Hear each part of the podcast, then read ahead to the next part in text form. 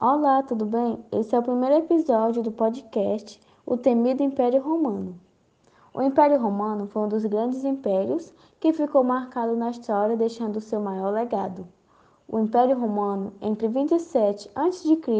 e 476 d.C., conquistou praticamente todo o mundo antigo, conhecido como Império Ocidental e Império Oriental. Roma era só um pequeno lugar até chegar a novas populações, fazendo com que a mesma se expandisse, e por conta disso foi essencial procurar uma nova forma de governo mais eficaz, sendo ela a monarquia, onde o poder ficava mais nas mãos do rei, do senado e da assembleia. Mas não foi assim que funcionou. O Império Romano foi o mais impiedoso, onde vários imperadores administraram. Mas esses mandatos não costumavam durar por muito tempo, já que os mesmos eram mortos por conspirações de seus seguidores. O primeiro triunvirato foi uma forma de governo em que três generais dividiam o governo de Roma. Os três governantes eram Crasso, Júlio César e Pompeu. Eles uniram forças para apaziguar a crise vivida pela República Romana. Crasso morreu em 53 a.C.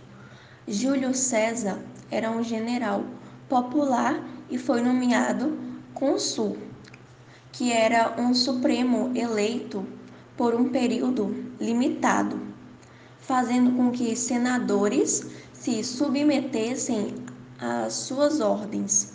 Senadores, temendo o poder excessivo de César e sua aclamação como rei fazendo Roma retornar ao período monárquico, conspiraram sua morte.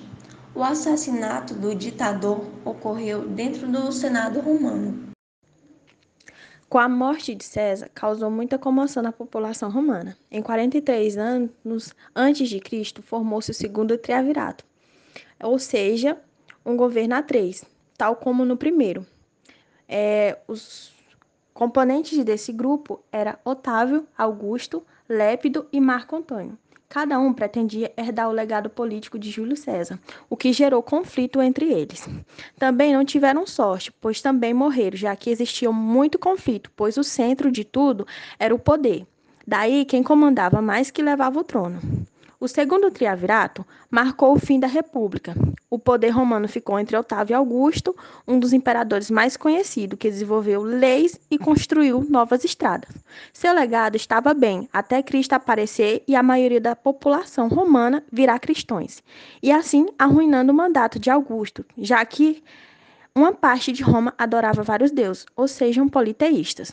Logo, Augusto considerava-se um politeísta e também um deus. Para acabar com tudo, Augusto criou lugares para distrações em Roma. Exemplo, o Coliseu, onde tinham várias lutas entre gladiadores e outras atrações. Os cristãos foram jogados no Coliseu para os leões famintos como forma de castigo e uma distração para os politeístas, já que o seu objetivo era acabar com os cristãos. É, Roma foi comandada por vários imperadores, cada um com administração diferente, uns com extrema violência e outro com alguma forma cativando a população de Roma com suas ações.